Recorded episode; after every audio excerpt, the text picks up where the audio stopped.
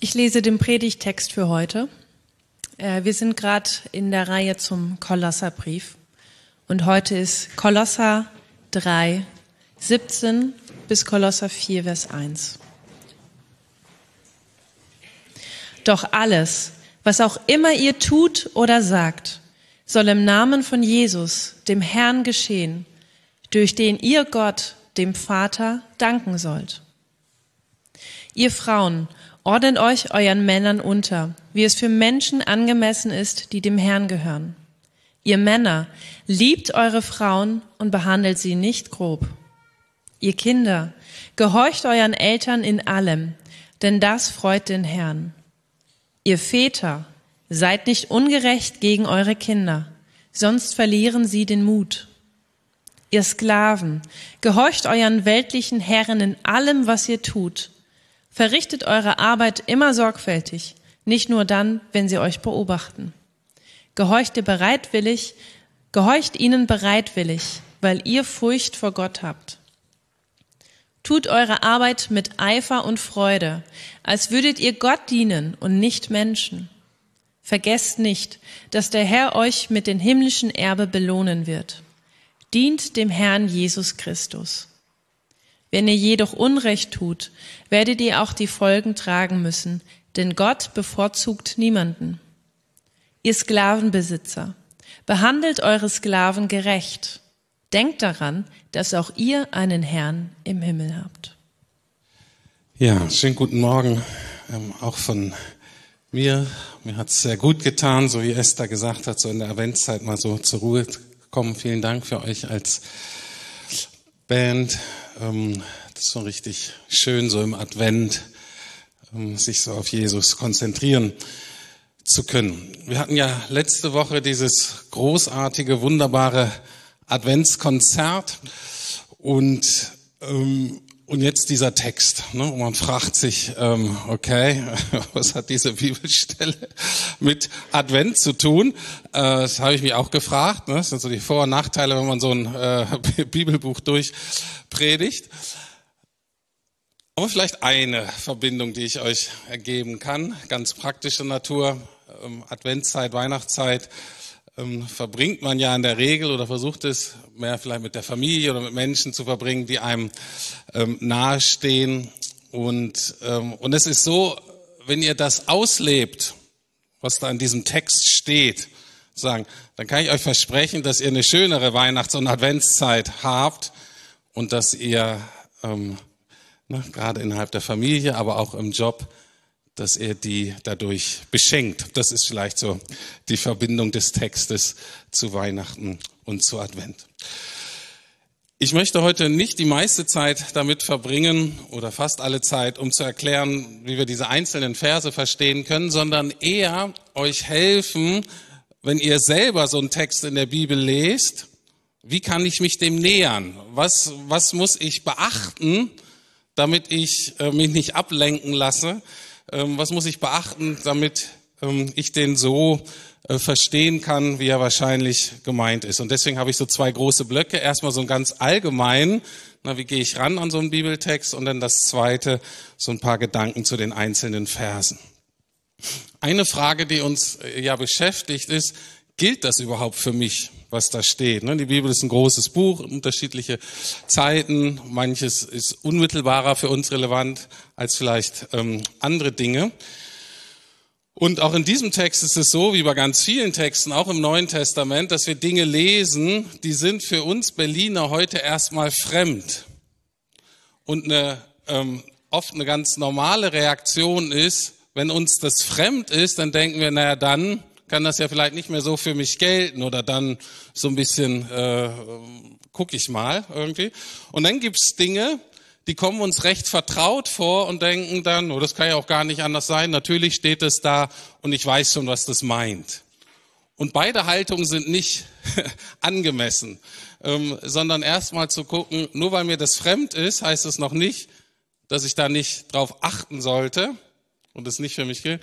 Und nur weil mir das irgendwie vertraut vorkommt, weil ich das in Berlin eigentlich auch irgendwie höre oder meiner Familie oder wo ich aufgewachsen bin oder wie auch immer, heißt es noch nicht, obwohl das ähnlich ist, dass ich eigentlich schon weiß, was da steht. Und so ist es, das Evangelium, die gute Botschaft von Jesus und auch die Nachfolge, das heißt, wie wir das ausleben sollen als Gemeinde Jesu, das hat Aspekte, die in jeder Kultur und in jeder Zeit, in der man das gepredigt hat und in der man es heute noch predigt, hat immer Aspekte, die in einer Kultur irgendwie ähnlich sind, wo man sagt, aha, okay, das, da können wir irgendwie anknüpfen und Dinge, die uns fremd sind. Und so ist es auch für uns und ist ganz normal. Dann das Zweite, wenn wir schon relativ weit hinten in so einem biblischen Buch ist, sind, dann ist es wichtig, daran zu erinnern, was war eigentlich davor. Ne, die Theologen sprechen vom Kontext. Wir können jetzt nicht einfach alles vergessen, was wir vorher gehört haben und interpretieren das jetzt mal so, wie wir gerade denken, sondern wir schauen uns an, na, was, was war denn so der Rahmen vorher, in dem wir diesen Text verstehen sollen. Und da erinnere ich daran, dass gerade im ersten und im zweiten Kapitel des Kolosserbriefes, dass uns dann eine geniale, großartige Schau von Jesus gezeigt wurde. Und es war völlig klar, Paulus war völlig klar, hat das am Anfang gemacht, egal was ich danach noch schreibe, es geht hier um Jesus. Jesus ist der Anfang und ist das Ende. Das, egal was wir denken, egal was wir machen, egal was wir interpretieren, das müssen wir auf Jesus hin denken. Das muss sich um Jesus ordnen. Wir kommen von Gott, das Evangelium kommt von Gott, wir sollen wieder zu ihm und deswegen muss er im Mittelpunkt sein, nichts anderes. Und dann im Kapitel 3 ging es äh, darum, es hat Christian vor zwei Wochen sehr schön erklärt, was das eigentlich bedeutet, dieses neue Leben, was wir in Jesus haben, wie sich das praktisch, ähm, ja, wie wir das praktisch umsetzen, wie wir das praktisch ausleben. Und da hat er sehr deutlich gemacht, dass es nicht nur darum geht, dass man intellektuell ein paar Dinge versteht und schon gar nicht, dass es immer darum geht, dass ich alles richtig mache oder dass ich Jesus krass erfahre, weil dann drehe ich ja doch wieder ich um mich. Ja? Sondern es muss eine Art und Weise sein, wo wir uns auch da in der Nachfolge um Jesus sammeln, beziehungsweise, und das war das ähm, Wort, was er genommen hat, ähm, wir müssen uns bewusst machen, dass das Christentum, das Evangelium keine Satzwahrheit ist, sondern eine Wegwahrheit. Wir sind unterwegs und wir wachsen in etwas hinein, was Gott für uns hat. Und da gibt es halt verschiedene Bilder, da geht es um gute Gewohnheiten, da geht es um Tugenden. Dieses Bild vom, das sind alte Dinge in unserem Leben, die sollen wir ausziehen und die neuen Dinge sollen wir anziehen und auch so, ne, wir ziehen uns nicht einmal im Jahr um, hoffentlich, ne, sondern das ist etwas Kontinuierliches, was wir tun. Wenn wir merken, ah, da kommt was Altes, versuchen wir wieder abzulegen, wollen das Neue wieder anziehen. Das ist so die Haltung, mit der wir uns quasi diesem Bibeltext jetzt auch dann ganz konkret näher nähern wollen. Weil sonst verpassen wir, worum es eigentlich geht. Ich hatte das in einer Predigt über den Kolosser ein bisschen anders ausgedrückt, hat aber die gleiche Stoßrichtung. Ich habe gesagt, wir im Westen, wir lesen die Bibel oft so, dass wir erstmal da was lesen, dann denken wir drüber nach und wenn ich das nicht verstehe, dann tue ich es auch nicht. Und wenn ich es verstehe, dann überlege ich noch, ob ich das machen will oder nicht. Das ist unsere typische westliche Haltung, wie wir an so einen Bibeltext rangehen. Und ich hatte auch gesagt, Nachfolge funktioniert genau umgekehrt. Nachfolge funktioniert so, natürlich denkt man drüber nach und versucht das zu verstehen, aber es ist so, dass man eigentlich erstmal anfängt so zu leben, man macht sich auf dem Weg und auf dem Weg versteht man dann immer besser, ah, deswegen möchte Gott von, das von mir und deswegen passt das so gut zu meinem Leben mit Gott. Und das habe ich vorher noch gar nicht kapiert, aber jetzt, wenn ich das so umsetze, merke ich, das ist richtig gut. Oder noch ein anderes Bild. Ne? Wir sind eingeladen, in Gottes Geschichte unseren Platz zu finden. Ne? Diese Welt, unser Leben ist Gottes große Geschichte. Und meine kleine Geschichte findet da ihren Platz. Wenn ich mich aber immer nur meine kleine Geschichte anschaue, dann weiß ich nie, was das im Größeren eigentlich bedeutet. Und deswegen auch da, wir, wir klinken uns ein in diesen Weg Gottes, in die Heilsgeschichte, in Gottes große Geschichte. Und heute eben bei diesen Themen Familie und Beruf, also ganz praktische Themen für unser Leben.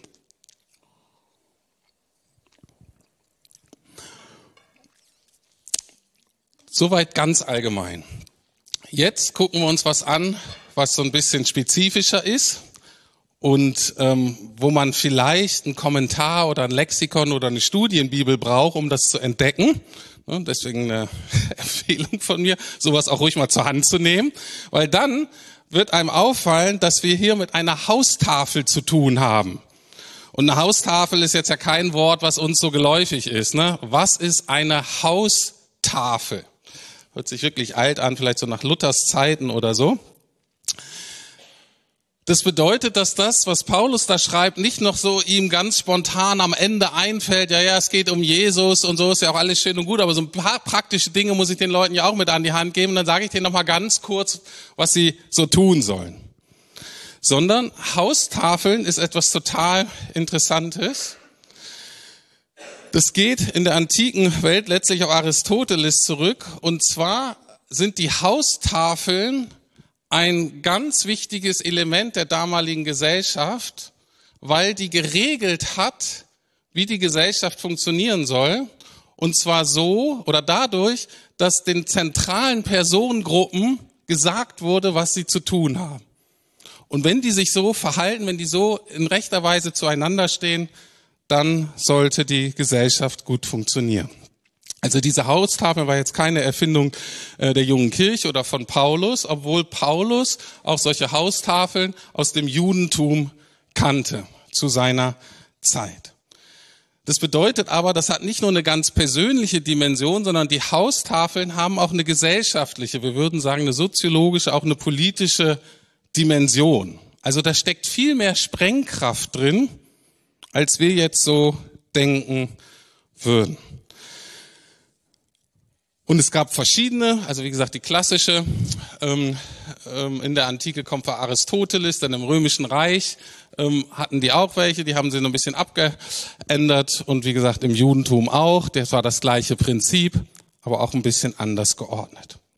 Und Paulus nimmt nun etwas, was er aus seiner Kultur sehr gut kennt, was da etabliert ist, er findet das Rad quasi nicht neu, nur was er neu macht, ist, er kontextualisiert das, sein Evangelium. Das bedeutet, er nimmt etwas, was es schon gibt, diese Haustafel, dieses Konzept, und füllt das aber neu christologisch, christozentrisch. Und das macht den ganzen Unterschied. Das ist faszinierend, sich das anzugucken. Ähm, kann man sehr lange drüber reden. Ich möchte nur einen Kernaspekt heute rausnehmen, ähm, weil der für unser Verständnis wichtig ist. Es gäbe noch viele andere. Ähm, und zwar der Hauptunterschied ist, dass diese klassische antike Haustafel, da ordnete sich alles um den Mann, um den Ehemann, der quasi das Familienoberhaupt war und deswegen die ganz zentrale Stellung hatte. Es war der Pater Familias. Und alles ordnete sich auf den hin. Und was Paulus macht ist, er ersetzt quasi diese zentrale Figur des Mannes und sagt, nicht mehr der Mann ist jetzt das letzte Oberhaupt der Familie und dieser ähm, Haustafel, sondern Christus ist der letzte, letzte Oberhaupt. Und alles andere ordnet sich nun nicht mehr um den Mann, sondern ordnet sich um Christus. Und da, ähm, und dafür muss man ein Gefühl kriegen, dass manche Dinge dann eben ähnlich bleiben und doch ganz neu weil sie von Christus her gedacht und von Christus gefüllt werden.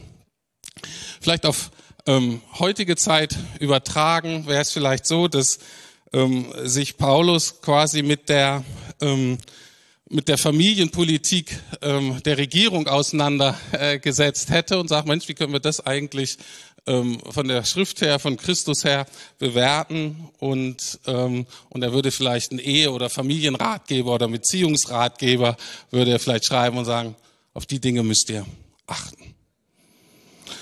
Und heute wäre es zum Beispiel so, dass, wenn man jetzt so ein bisschen in die Politik guckt, ähm, nehmen wir gerade mal Familienpolitik, andere auch ähm, politische Sachen, da hat man so das Gefühl, ähm, da ordnet sich alles um so zentrale Themen wie Gleichberechtigung, Fairness, Diversität.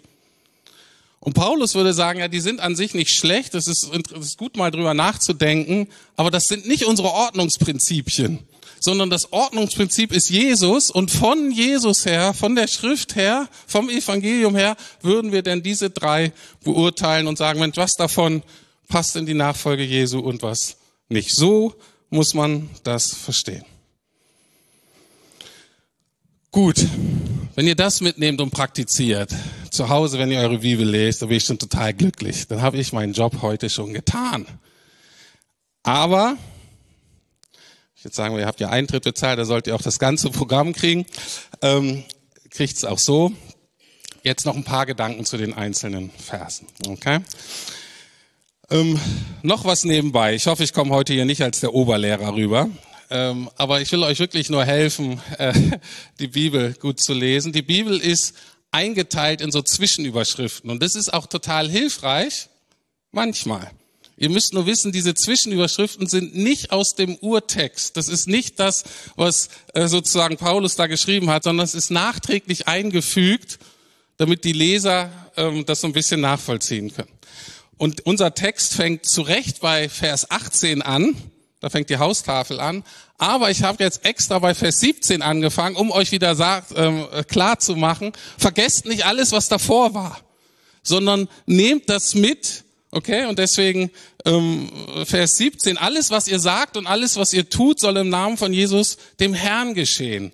Und dankt dabei Gott, dem Vater, durch ihn. Wisst ihr, egal was jetzt kommt, egal ob ihr das mögt oder nicht, Egal, ob euch das inspiriert oder ärgert, nehmt das so, ne? Denkt das von Christus her und hoffentlich vergesst nicht, in allem Gott zu danken durch Jesus. Gut, und dann Vers 18. Ihr Frauen ordnet euch euren Männern unter, so ist es für Frauen angemessen, die sich zum Herrn bekennen. Noch etwas genauer übersetzt könnte man sagen, ihr Frauen ordnet euch euren Männer unter, wie es sich im Herrn ziemt. Und jetzt kann man einen Fehler machen, was ganz viele Leute machen. Warum sollen sich Frauen diesen Männern unterordnen? Und denken, das wäre jetzt was ganz Schlimmes, Spezielles nur für die Frauen. Wenn man sich ein bisschen besser auskennt äh, in, der, in der Bibel und dem, was Gott auf dem Herzen ist, merkt man, ah, das ist ja interessant. Paulus nimmt hier ein Thema, was für alle gilt, nämlich die gegenseitige Unterordnung. An vielen Stellen im Neuen Testament wird gesagt, dass wir, egal ob alt oder jung, Mann oder Frau oder so, wir sind berufen, wir sollen so zusammenleben, dass wir uns einander unterordnen. Oder ein anderer Ausdruck ist, wir sollen den anderen höher achten als uns selbst. Ne, das steht so nebenbei im Neuen Testament und denkt, das allein ist schon mega schwierig und hat echt mega Sprengkraft. So, und jetzt ist die Frage, okay, er hat jetzt so ein allgemeines Thema, was eigentlich alle betrifft, aber spitzt es dennoch zu auf die Frauen. Die sollen das besonders beachten. Und jetzt, wenn man weiß, okay, es geht hier um eine Haustafel, dann weiß man für die damaligen Leser, war das nichts Neues.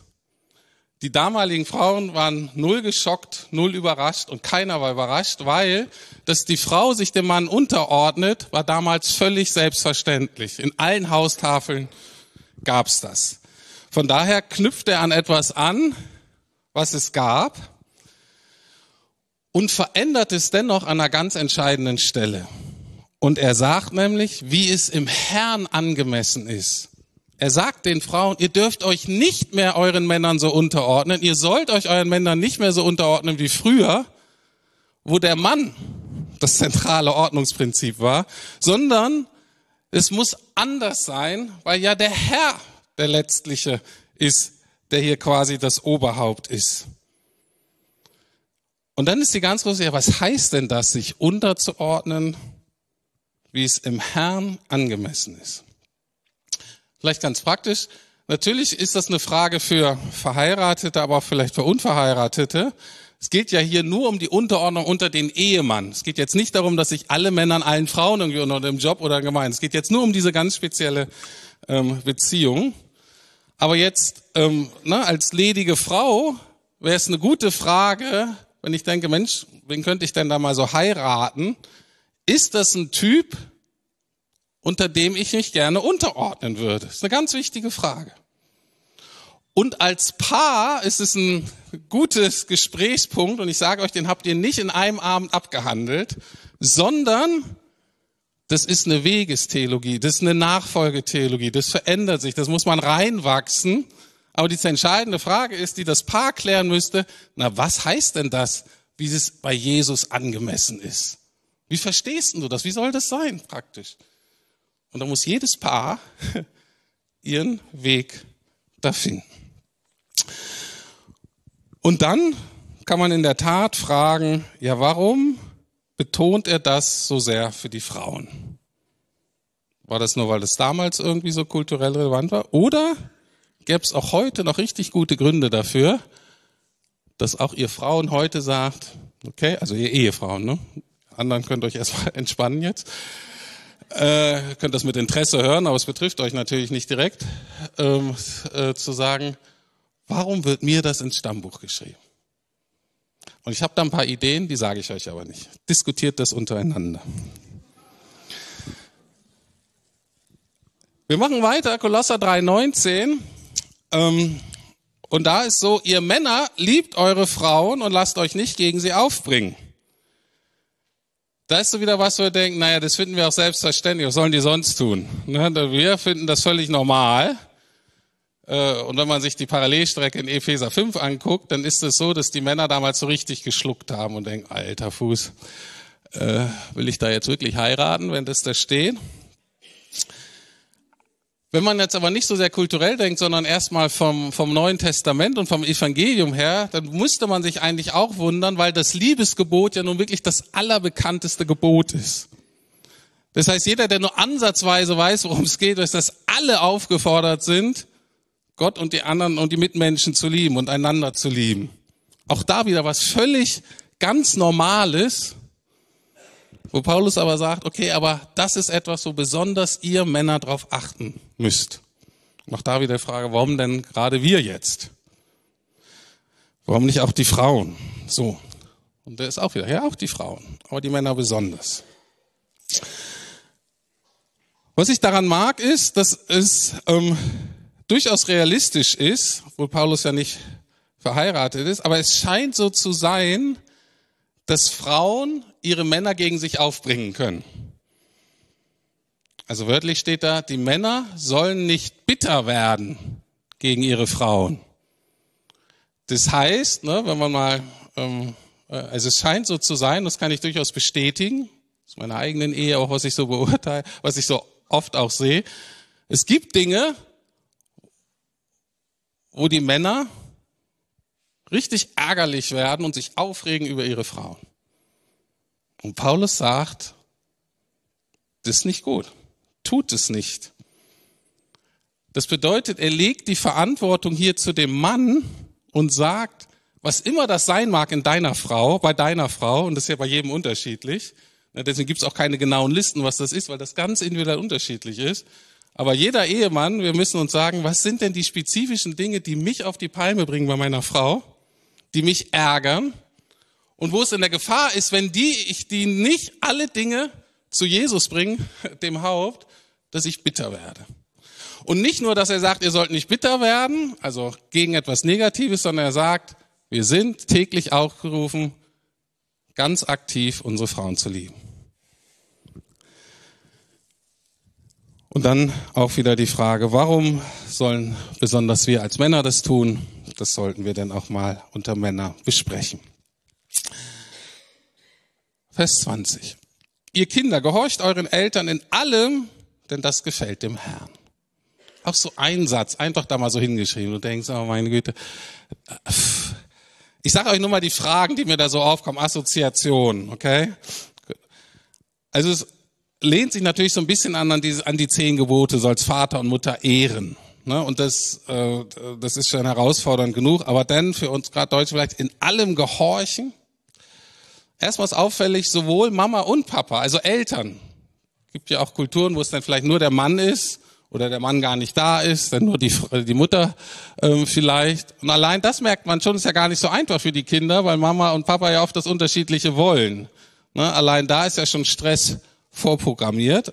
aber irgendwie ist das wichtig. Dann die andere ganz spannende Frage ist, na, wie lange ist man denn Kind? Wie lange ist man Kind? Also in Deutschland ist ja mit 14 religionsmündig. Das heißt, wir haben das ja manchmal, dass Leute sich taufen lassen wollen bei uns und die Eltern finden das total blöd. Ne, die haben mit Gott nichts am Hut und so und dann äh, haben wir hier Teenager und die sagen, aber mir ist das mit Jesus, ich will mich taufen lassen. Da können die Eltern, was weiß ich, vielleicht das Taschengeld kürzen oder ärgerlich sein, äh, aber vom Staat, die dürfen das, sind religionsmündig. Bei uns sind die Kinder ab 18 selbstständig, ne, erwachsen.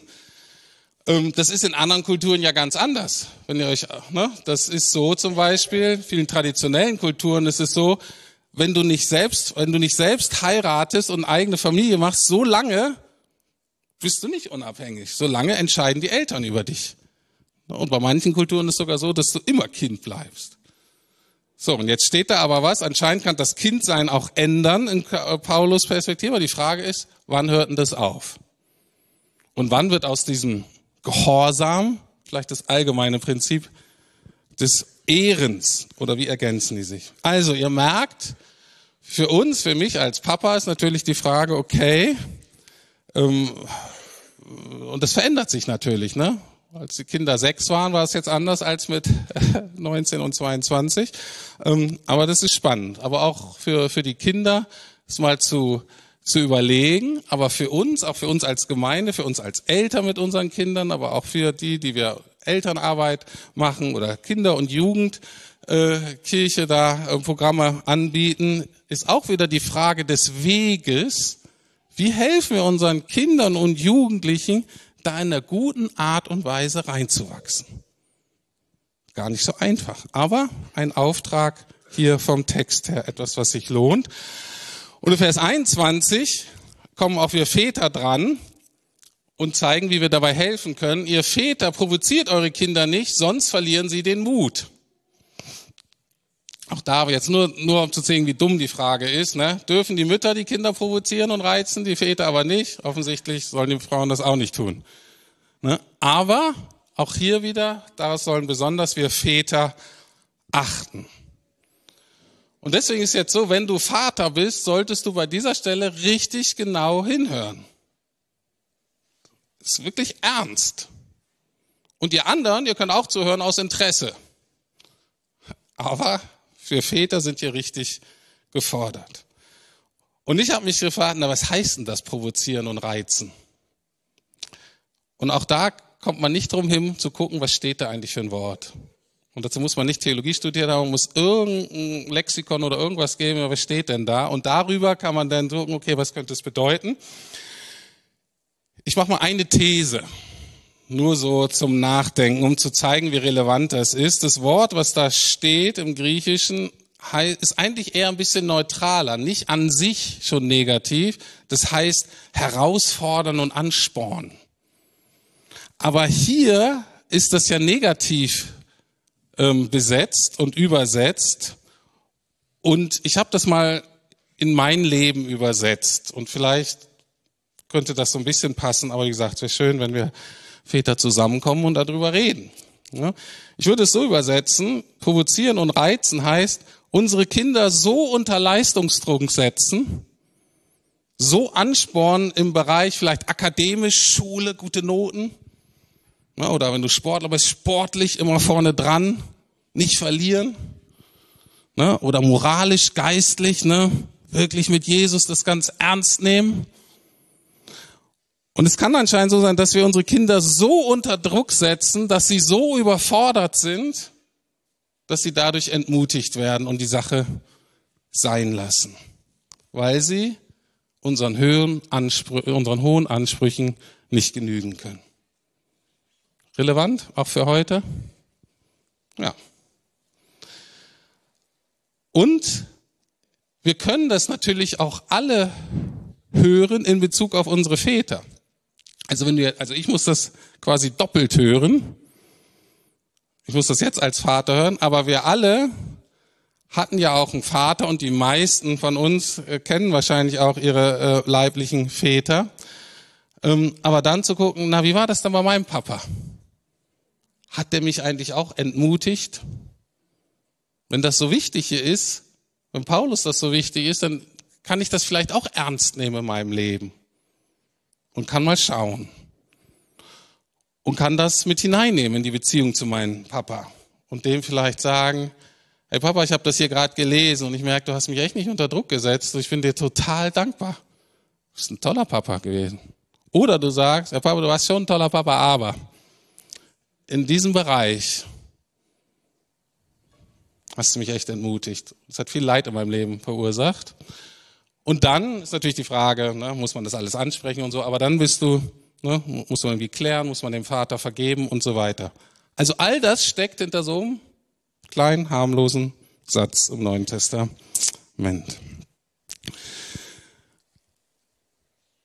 Jetzt noch. Okay, ich, ich, ich, ich predige heute lange, merke ich, weil ich wusste, ich habe Zeit heute. Vielleicht den letzten beiden Punkte ein bisschen stringenter. Ähm, Vers 22 geht weiter. Ihr Sklaven gehorcht euren irdischen Herren in allem und nicht nur, wenn sie euch zusehen. Tut es nicht, um euch anzubiedern, sondern aus ehrlicher Überzeugung und in Ehrfurcht vor eurem himmlischen Herrn. Vielleicht, ich habe das schon oft gesagt, ne, die Sklaven sind nicht, damals war nicht so oder ganz nur in Ausnahmefällen, wie wir das so aus der Sklaverei Nordamerika kennen, ne, ähm, diese ganze dieses Quälen und Ausnutzen, sondern es war normaler, es war so normales Arbeitsverhältnis, kann man fast sagen, wo man Sklave war. Man hatte natürlich keine Freiheiten, ähm, war an den Herrn gebunden, aber das bedeutete nicht unbedingt, dass man schlecht behandelt wurde, dass man ausgepeitscht äh, wurde, dass man vernachlässigt wurde. Viele Sklaven hatten auch sehr, äh, wenn du auf einem großen Gut war, einem großen Haus, hatten sehr verantwortliche Verwaltungsjobs oder Geschäftsführerjobs oder so, okay? Aber natürlich war das ein krasses Gefälle. Ne, der Herr, der Sklavenhalter, hatte sozusagen die Macht, haben sie nicht immer ausgenutzt, aber und, und der Sklave musste natürlich ähm, gehorchen und funktionieren. Aber bei allem, was ihr tut, Vers 23, arbeitet von Herzen, als würdet ihr dem Herrn dienen und nicht den Menschen. Ihr wisst ja, dass ihr vom Herrn mit dem himmlischen Erbe belohnt werdet. Ihr dient doch Christus dem Herrn. Wer jedoch Unrecht tut, wird den Lohn für sein Unrecht erhalten, da wird niemand bevorzugt.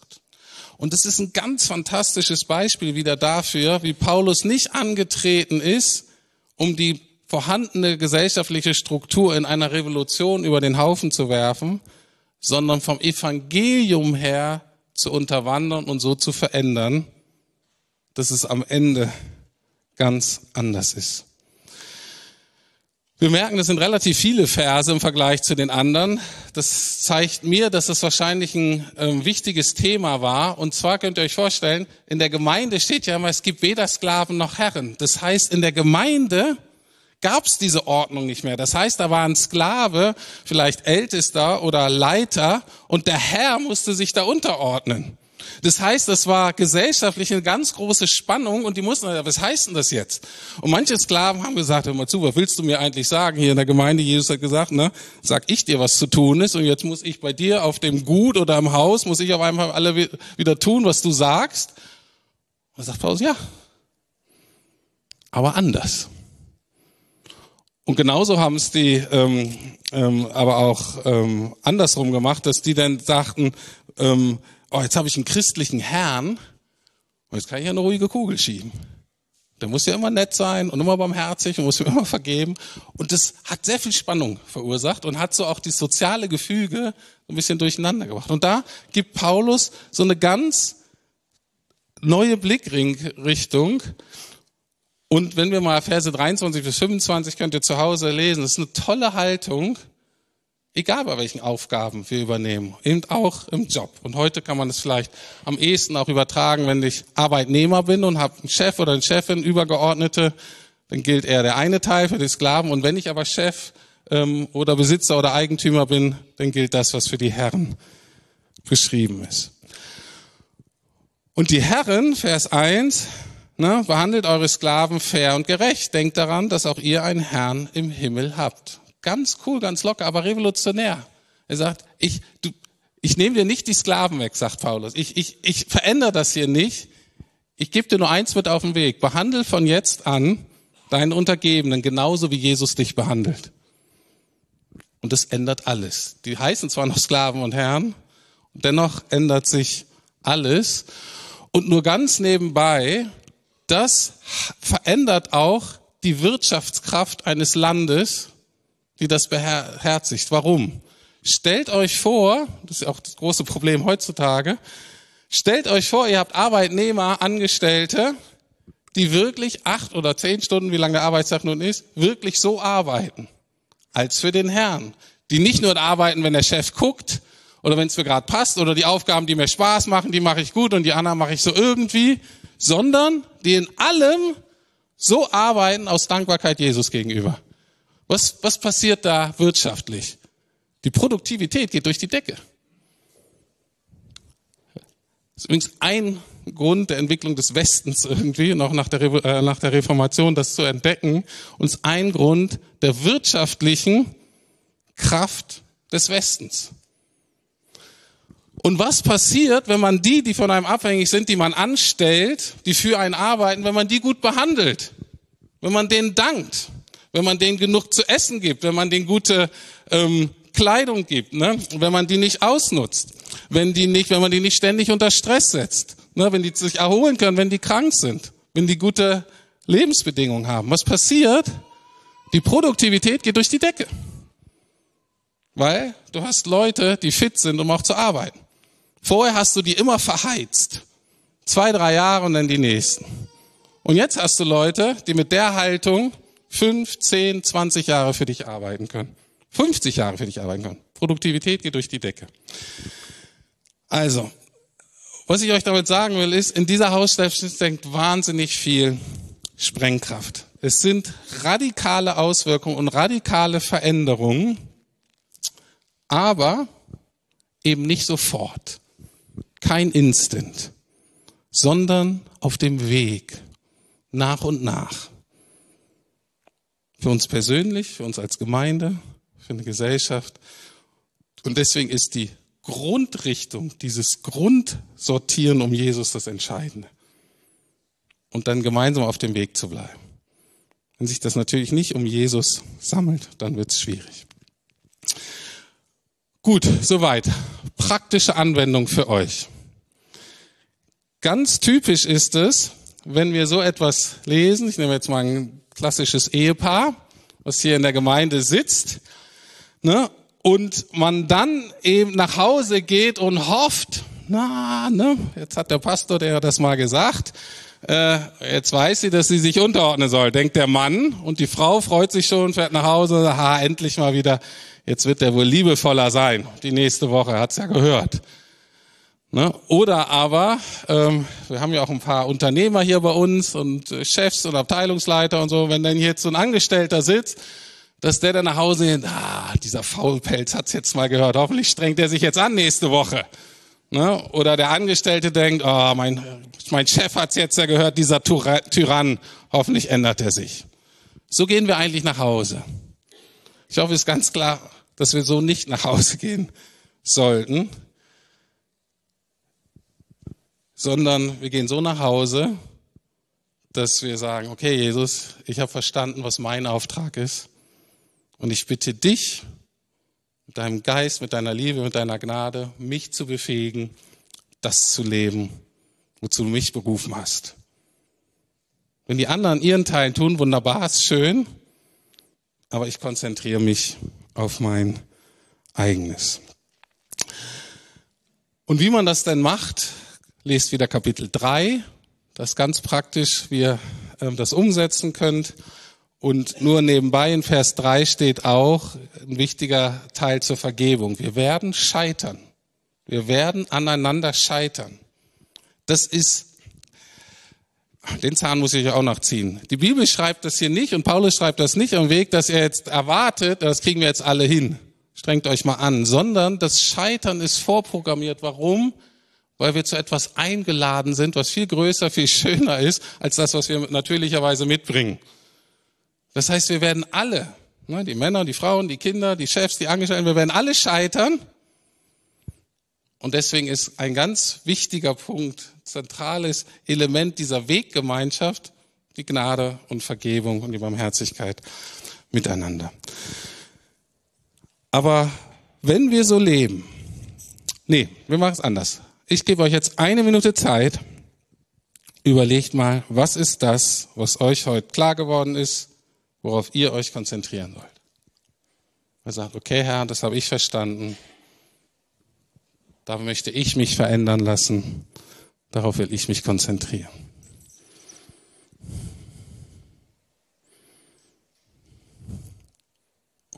Und was Gott damals gemacht hat, diesem Jesus, ne, seinen zwölf chaotischen Jüngern und diesem Paulus mit so einer unscheinbaren Haustafel, hat für massive Veränderungen in dieser Welt gesorgt.